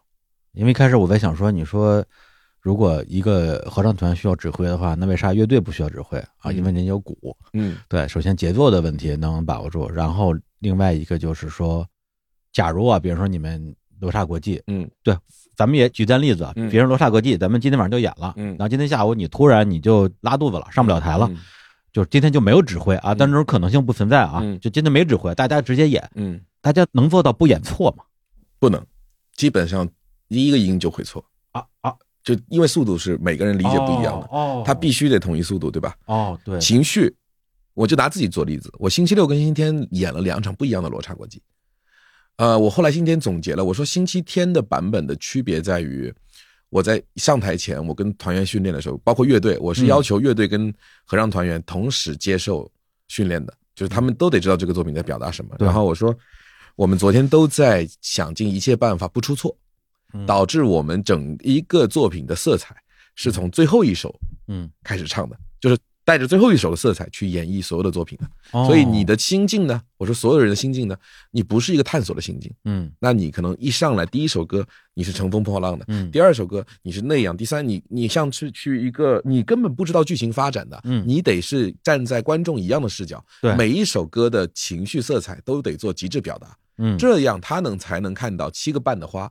嗯。否则，如果你只有一个维度的话，我那个是浮夸的讲了，不是说真的只有一个维度，嗯。而是说如果你的表达不够极致，你在每一种色彩里面你没有去把这个色彩做到极致的话，嗯。那观众解读到的含义可能就是一种颜色，对。啊，你就是一个黑褐色的作品啊，哎，没有看到橘色啊，那比如说是这样，所以就算是一个指挥，他投入在作品中，或者说他他的精力分配比不一样，他整个的跟他合作的这一百号人，他所出来的东西就又是不一样的。嗯所以没有指挥能不能演，这是不能演的。不能演但是如果有指挥，这个指挥不同的人站在台上，他所身体语言所表达出来的嗯情绪色彩是完全不一样的。对，所以接受者他所演绎出来的东西也是完全不一样的。嗯嗯，就比如说你跟我站在台上，你所给到大家的信息量就是一个完全你的这个信息。对那么他们所演出来的声音的色泽就是完全不一样的。嗯，就是我的色泽，对你的色泽。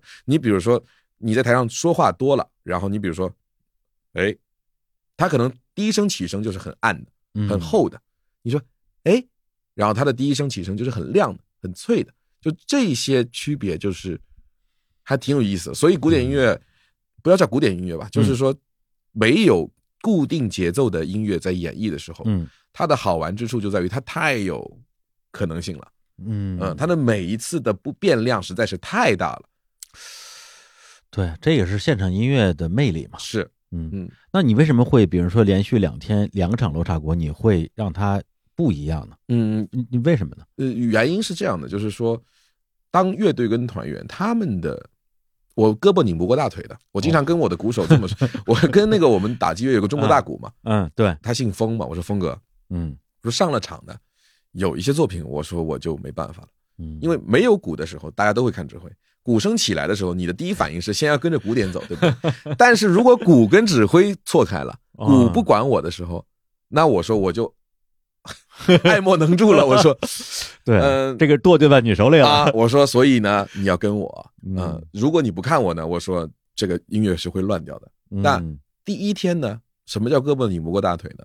可能很多演员、很多乐手、很多歌者，大家的注意力还是在，哎，我可千万不要错，就是这个是人类的基本反应，就是对对对，啊，我的第一场演出，就是隔了一段时间，我第一场演出，嗯我要做到的是不出错，对，而不是啥也不管，我上来就唱。万一我错了呢？啊，万一我因为我一个人的错误让全体这一百号人买单，那我又担不起这个责任啊。他可能会想这个，对，所以我即便我跟大家讲，因为我上台前跟每一个人，嗯我在后台鼓掌，我说。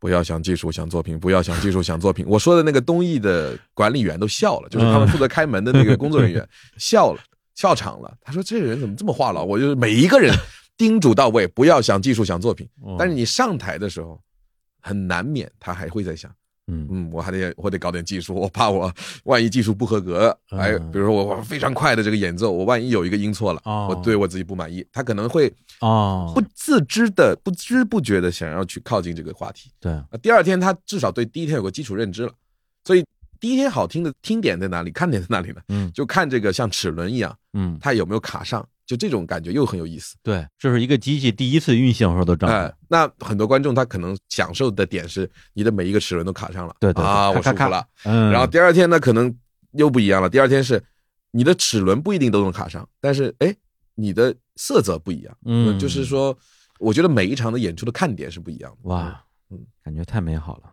对，就是罗刹国际，呃，因为之前像佛雅集、落霞集，嗯我都看了一遍吧，嗯白马村看了两遍，嗯其实会给我一种说啊，一个作品看一遍我就算打卡了嘛，嗯主要是这个每回都来蹭票也挺不好意思的。嗯，然后白马村看了两遍，嗯，就觉得说，嗯，这个作品我又多了一次欣赏的机会吧。嗯但是罗刹国际是一个很显然就是哪怕就是只是说山之篇，是一个我只要有机会我就想再看一遍的作品。嗯对，就是虽然我当时没有就不知道你刚才说的这些所有的，比如说每一场的区别，包括指挥的作用，嗯。我也会有一种说这个作品我我可能需要我去反复去嗯。欣赏、理解、消化的这样一个过程。嗯。以及刚才你说的关于指挥的作用，我不不理解，还有一个很大原因就是你是面对着合唱团的，是。你背对着我们，嗯。对，所以其实我没有办法去完全接受到你散发出来的那些信号，嗯。也没有可能去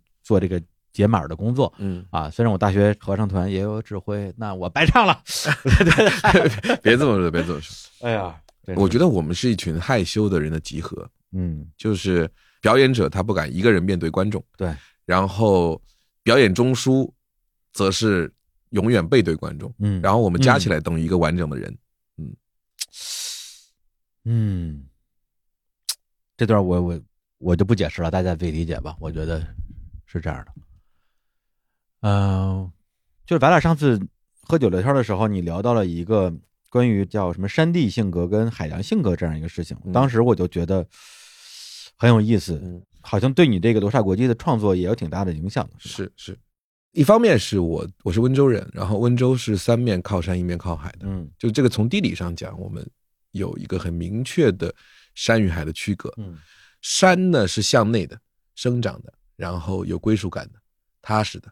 嗯。嗯、我在上海生活的时候呢，很希望能看到山，嗯。看到山就有一种踏实感。啊，因为山上伴随着的是萨满的，然后生灵的，祭祀的，人与土地、人与植物的绑定的，嗯，这种生长感都是山带来的，嗯。而海是外向的、开拓的，对，然后未知的、冒险的，然后你会认为海的那一头它是幻想的。海市蜃楼也是这个道理，就是说，我看到，当然海市蜃楼不一定发生在海上啊，啊那只是说你看到海，你会因为海平面是延伸的、无尽的，嗯你会幻想海的那一头会有一个存在，这个存在会迫使你踏上你的旅程。对，所以山的性格跟海的性格的人是完全不一样的。嗯，嗯，然后于我而言呢，我的性格是有一些混合的，其实你在温州长大嘛。嗯，对，但是我认为我还是山比海多。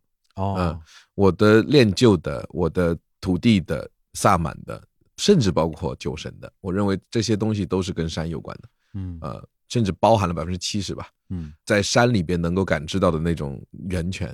但是海是什么呢？就是海的性格的人有一种这样的存在，就是嗯我一定要去那个地方。然后这个是包括你的环球旅行吧？嗯对那你刚刚提到的，对，我认为是你海的那一部分在作祟啊，那一部分在带领你去向那个地方。山呢，就是就那天聊到说，我是山的孩子，对吧？嗯你会感觉到山养育了这个土地、这个泥土、这个生长，养育了一代又一代的魂灵啊，嗯像是对于先祖的记忆，他们跟山已经融为一体了。嗯海呢，就是走，就是闯，就是就是要有这个浪漫主义的，我要甚至带着一丝幻想的。对，如果没有幻想，绝对不会有人要环球，或者说在那个完全没有地图的年代，我要去探索这颗星球的边界在哪里。对啊，甚至它没有这颗星球，这个世界的边界在哪里？嗯所以，包括其实宇宙也是一场浪漫的更远的航行嘛。嗯它只是坐飞船，只是没有水嘛。嗯但对我来说，那个是大海。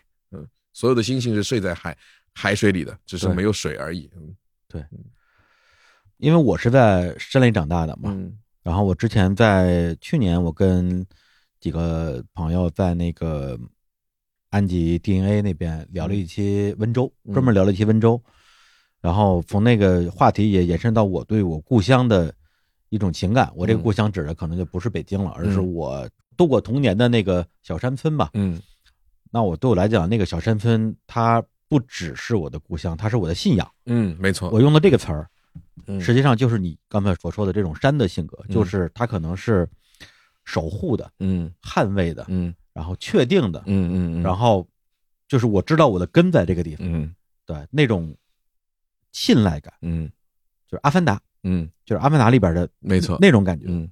海的话呢，我只能去想象嗯啊，因为我从小其实小学什么的在北京长大嘛，嗯。对啊，就是肯定想去大海，虽然我们只有北戴河嗯。啊，但是也总想看看大海到底是长什么样子。嗯但是我可能一直到高中才第一次到海边吧。嗯那海给我的感觉确实就是像你说，它是呃冒险的嗯啊。你搁在大航海时代，可能是嗯带有征服的，嗯包含了巨大的不确定性和危险的。嗯，没错。对，如果比如说我在小学的时候就能够亲自到海边儿嗯去感受大海的那种那种力量，或者说大海这种存在嗯和人类之间的关系，这么说可能有点儿矫情，但我觉得作为小孩的我，可能比现在感受力还要强一些。嗯嗯，对，嗯。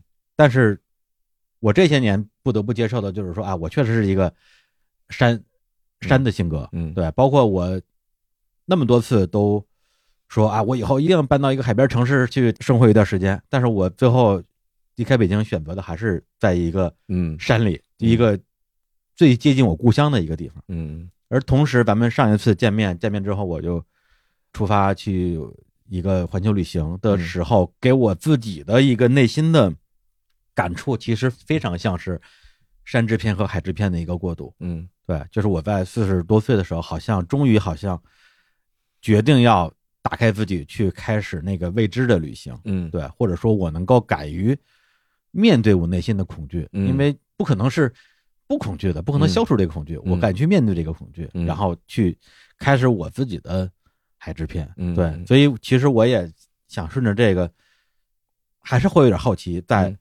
罗刹国际的山之篇最后给了这么一个很凝重的嗯。这样一个收嗯。之后，海之篇你想展现的是一种什么样的情感？嗯，呃，我觉得人，就你刚刚提到一个词汇叫恐惧啊，嗯我们其实很少谈及，就中国文化很少，传统文化吧，嗯很少谈及死亡啊、嗯恐惧嗯等等这些词条，呃，牛鬼蛇神更是避而不谈的。嗯但是呢，我会认为真正活过来，一定是先跌落到深渊中去的。嗯嗯，那每个人有每个人的深渊啊。对所以山之篇的这个深渊里边的，就是他已经在深渊里了。嗯那么海之篇就会从这个深渊处慢慢爬行，就是慢慢的往他认为的地方去爬。那这个勇气，我觉得是从深渊里获得的对，就是要到那个地方去。啊，就到到那个地方去。嗯，在到那个地方去的路上碰到的一切，嗯，都是阻碍，但都要被去除。啊，嗯就是这个坚定的心，一定是海之篇要表达的主题之一。嗯，嗯就是一个，哎呀，这样用这个词呢，我非常不愿意，但是呢，我觉得有点像触底反弹。啊，这这是便于理解，便于理解。嗯嗯对。但是刚才你说的一个词儿就是驱逐，嗯对，因为我自己可能，呃，对于冒险这件事情，嗯就是那种海洋人民的那种天然的冒险精神，就比如说我这次环球旅行。到哪儿都能碰到温州人，这个事情也是太厉害了，还能吃到好吃的温州菜。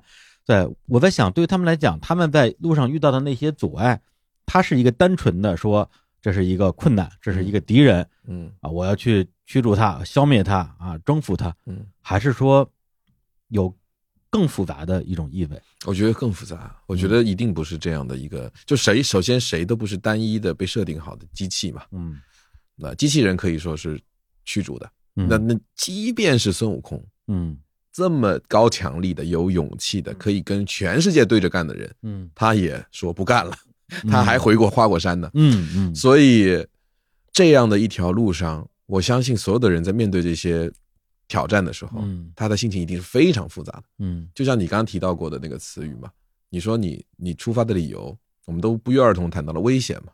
对啊、危险是有魅力的，对就是危险会让人想要去征服，嗯，或者不叫征服吧，想要去探索。对就别人告诉你说，哎，你不要出去旅行哈，嗯这个外面的地方听说很危险的。对，有一类人是你越说，他说，哎，这个 太好了，那来我 我没劲了我偏向虎山行，对吧嗯？那武松打虎，店家要不劝他，他肯定不会去的。嗯他自己喝多了，他可能就自己想着住了，嗯就是别人激他嘛，说，哎，你不能再喝了，嗯三碗不过冈啊，那边有老虎啊。武松说，我不行，我就要去。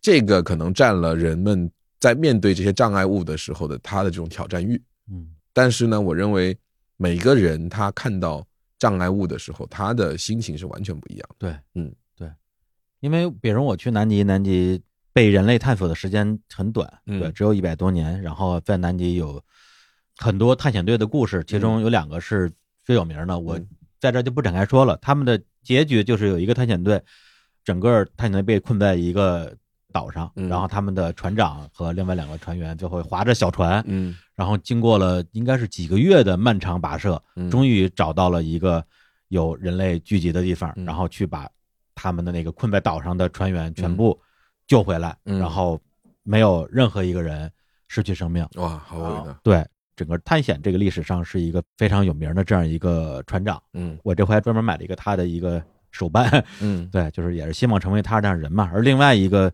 很著名的探险队，就是他们本来有机会成为第一个到达南极点的探险队，结果他们由于路上的各种风险吧，成为了第二个。嗯，而更不幸的是，他们在返程的过程之中全军覆没。哎呦，对，嗯。我觉得这个东西其实它就是刚才你说的这种嗯，我们去带着对未知的期待啊，对于危险的这种追逐所能达到的不同可能性的嗯。这样的一个结局，而这种结局实际上是都是在他们出发的时候就已经想到的。嗯是嗯，海之篇的话，应该是在明年的一月份一月份，嗯，然后后边还有空之篇。对，空之篇你现在是已经想好了，还是因为没想出来，所以所以就叫空？哎，这个你这个问题太有魅力了，我很想承认。是这样的，空之篇呢，大概的情节已经有了，哦但是呢，我认为写完海之篇以后，对于空制片的想象一定会再次迎来一些很不一样的东西。嗯我觉得三部曲如果在两年内写完，嗯或者三年内写完，我就觉得无聊了。嗯这个无聊是什么呢？就是很多东西，就是我们说十年磨一剑嘛，嗯不是说十年都在磨这把剑。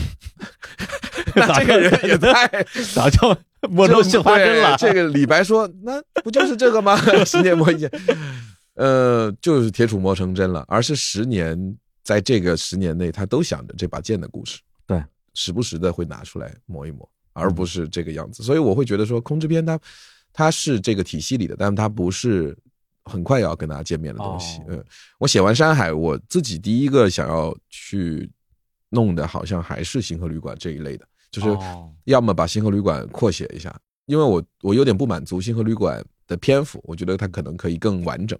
嗯二呢是写一个类似于这样的故事，也嗯。或者是不写故事，做一点考古，就是把一些经典作品再重新拿出来玩一玩，排一排以前的，不是我自己的啊，嗯前人的作品，嗯。包括我最近我们在准备去西班牙比赛嘛，一个合唱比赛，哦。然后那个是个邀请制的，就是会邀请比较他认可的团队去参加。所以对于我们而言，我又重新回到了我刚刚排合唱的时候那些室内作品，可能十几个人、二十来个人唱的，等等吧。我觉得兴趣爱好好像光是合唱这里面就已经塞满了整个行程了。啊，嗯所以我会在海之篇之后先停一段时间的直接写作，嗯然后让这些之前的这些很多种东西重新组合，嗯然后再过两年去写控制篇，我觉得可能能更好的驾驭。嗯，其实你说控制片的时候，首先我觉得我能理解你想表达那个意思。嗯。我脑子里其实一直想找一个比较贴切的例子，比如说他很明显前面的作品是一个嗯。比较完整的嗯，一套表达，然后最后可能会有一个经过沉淀之后对对对，啊重新出发的一个感觉，嗯。而不是简单意义上的三部曲的嗯感觉。但可能没有像想到特别好的例子，因为你比如说《教父三》《黑客帝国四》，给人感觉好像都有点儿狗尾续貂。当然，《黑客帝国四》我还是很喜欢的嗯啊、大家如果听众想到适合的这种嗯例子，也可以提示我啊。我还挺期待这个空之篇未来有可能给我带来的惊喜，因为这本身也是一次出航嘛。嗯，对，无论是对于创作者来讲，还是对于听众来讲，嗯对我也期待未知，嗯我也期待会有我完全想象不到又让我能够有惊喜的体验。嗯。然后最后，咱们的一个小小小问题嗯嗯。啊，就是榕树，嗯 因为榕树它本身是《白马村游记》里边很重要的一个作品，嗯。也是可能大家很容易形成听觉记忆的嗯。啊一首一首很好听的歌吧。嗯。然后它作为一个主题，嗯在《罗刹国游记》里边出现了。嗯嗯，它是顾远生的信仰嘛，嗯，就榕树是《白马村游记》的缘起，然后也是顾远生这个人物地诞生地，嗯。就是这首作品啊。所以在榕树的那个前奏里，他不是开始第一句话出来了吗？对，啊，不是唱词，嗯。就是民国十三年嗯。于归家福建，就是一个一个文人他开始了他的旅程，嗯。然后那榕树就是他当他万籁俱寂，当他呃表面无波澜的时候，嗯。他需要一个声音把他自己从一个地方拽出来的时候，那那个万物生的这个东西就是嗯。榕树，因为它它有生命力了。对，所以在《罗刹国际》里面，秦庚语读的中段突然出现了榕树的旋律，嗯。对我来说是一个标志着顾远山这个人物的很重要的一个主题。嗯。嗯，解释的通俗一点，就是顾远山的主题音乐。对，嗯、同时也是我们说的《阿凡达》的那棵树，嗯。也是刚才我说的他来的地方。嗯，对，就无论郭远山这个人，他是在山、嗯。海、嗯。空嗯。任何一个世界里面嗯。发生任何的故事，嗯。只要这首榕树的旋律响起，嗯。你就会知道嗯，他还是那个白马村里的郭远山。没错没错，说的太好了。好，那非常啊就别感谢了，对你这真是约你录个节目这么费劲。啊！但是今天我我我感觉还是聊得挺尽兴的。是是是，啊，在不太剧透的情况之下，也尽量去解读了《罗刹国际》这样一个作品。嗯。然后我个人就是真的就是代表个人，也非常推荐我们的听众有条件的话，去现场欣赏这个作品。嗯。啊、而且不用太纠结于看懂没看懂。对。啊，对嗯。我，你问我看懂没看懂，我嗯。必须老实说，我没看懂。嗯呃，但是我感觉到了一些东西。那这个东西是什么？我觉得大家每个人都会有自己的答案。嗯，行，那最后就给大家反手榕树吧，好，是吧？哎，我给你一个特殊版的吧。哎呃我们的呃明月版的榕树在你这儿放一下，明月版是啥？就是我们的这个呃不叫明月版吧，配器版吧。哦，就是就是这个对对我们拿那个现场国际的最后那个返场的那个版本，对对对对对哇，我要哭了。嗯，啊，行行行行，就就听吧。嗯对，我们就在这首民乐配器版的《融水》里边结束这期的节目。嗯也期待未来我们和金承志，嗯啊，也和郭燕山，嗯再次相聚。谢谢大家。嗯，再见。